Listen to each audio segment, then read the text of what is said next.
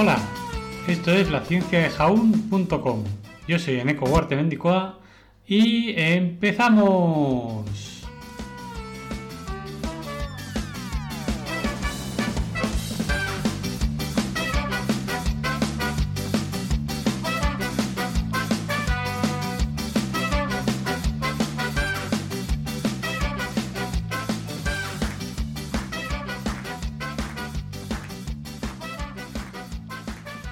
Buenos días astrónomos y los que no sois astrónomos también, porque tal día como hoy, 26 de octubre del 2006, se realiza el lanzamiento de la misión Stereo para el estudio del Sol.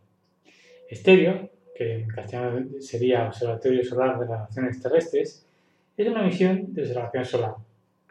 Las dos naves espaciales Stereo se lanzaron a las 0052 UTC del 26 de octubre del 2006 desde la plataforma de lanzamiento, en la estación 17B, eh, en la estación de la Fuerza Aérea del Cabo Cañaveral, en Florida, en un lanzador Delta 2 7925-10L en órbitas geocéntricas altamente elípticas. El principal beneficio de la misión fueron las imágenes estereoscópicas del Sol.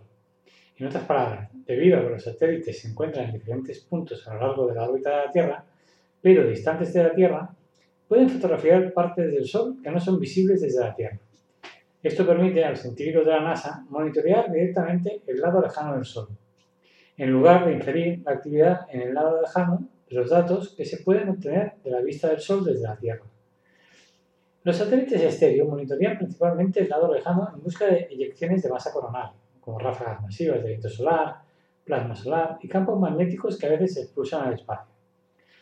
Cada una de las naves lleva cámaras de experimentos de partículas y detectores de radio en cuatro paquetes de instrumentos. La investigación coronaria y heliosférica del Sun Earth Connection, SETI, tiene cinco cámaras. El propósito de SETI es estudiar la evolución tridimensional de las eyecciones de masa coronal a través de su viaje completo desde la superficie del Sol a través de la corona y, en medio, y el medio interplanetario hasta su impacto en la Tierra. Otra vez, las mediciones in situ de partículas y transitorios TME, IMPACT, para estudiar partículas energéticas, la distribución tridimensional de los electrones del viento solar y el campo magnético interplanetario.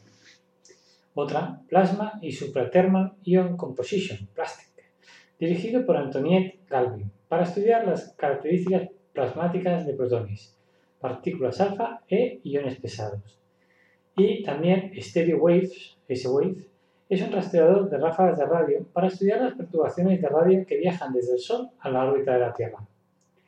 Como curiosidad final comentar el 23 de julio de 2012, Stereo A estaba en el camino de, la tormenta solar del 2012, que fue similar a la fuerza, en fuerza al evento Carrington famoso. Su instrumentación fue capaz de recopilar y transmitir una cantidad significativa de datos sobre el evento. Stereo A no resultó dañado por la tormenta solar.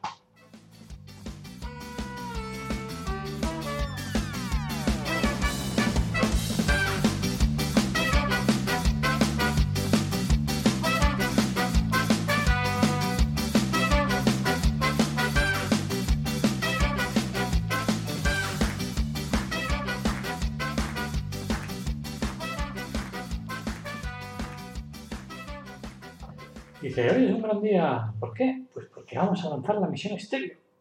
¿Y qué hace la misión estéreo? Vamos a estudiar el Sol. ¿El Sol? Sí, sí, el Sol. Yo sé mucho sobre el Sol. ¿Ah, sí? Sí, sobre todo cuando cocino. Cuando cocinas sabes el Sol. Sí, porque lo quemo todo como el Sol. ¿Pero qué dices? Que sí, que sí. Yo cuando quemo, cojo esto, lo acabo quemando todo, como cuando te quedas al sol y te, y te quema el sol, pues igual.